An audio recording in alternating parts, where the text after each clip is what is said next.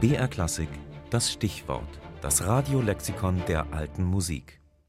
Orchisographie, Lehrwerk von Toineau Arbeau und eine der bedeutendsten Quellen für die Tänze der ausgehenden Renaissance.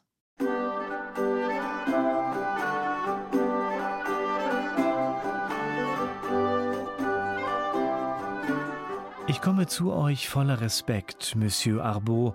Ich denke, ich sollte die Fähigkeit zum Tanz erwerben während der Stunden, die meine ernsthaften Studien unterbrechen.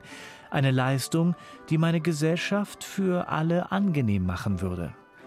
Das ist ganz einfach, indem ihr französische Bücher lest, um euren Geist zu schärfen, und indem ihr Fechten, Tanzen und Tennis lernt, auf dass ihr ein angenehmer Begleiter für Frauen ebenso wie für Männer werdet.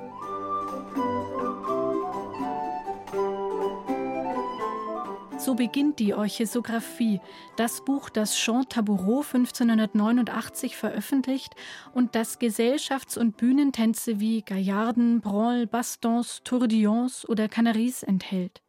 Er schreibt aus der Perspektive des tanzbegeisterten Laien, nicht aus der eines Tanzmeisters. In Taboureaus Familie gibt es viele Architekten und Schriftsteller. Er selbst steht im Kirchendienst und bringt sein Buch unter dem Anagramm Tourneau Arbeau heraus. Die Orchisographie ist als didaktisches Zwiegespräch zwischen Arbeau und seinem Schüler Capriol angelegt, was höchst unterhaltsam zu lesen ist. Sie enthält Bilder, die das Beschriebene anschaulich machen. Außerdem notiert Arbeau die genauen Schrittfolgen mittels einer Tanztabulatur. Hierfür dreht er die Notenzeile um 90 Grad nach links und notiert rechts daneben die Schritte. Schritt links, Schritt rechts, Zurück. Schritt rechts, Schritt links.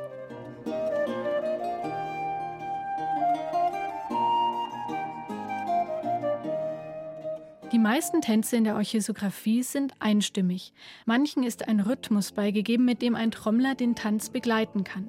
Einzig die Pavan, Belkit Yamavi, ist vierstimmig.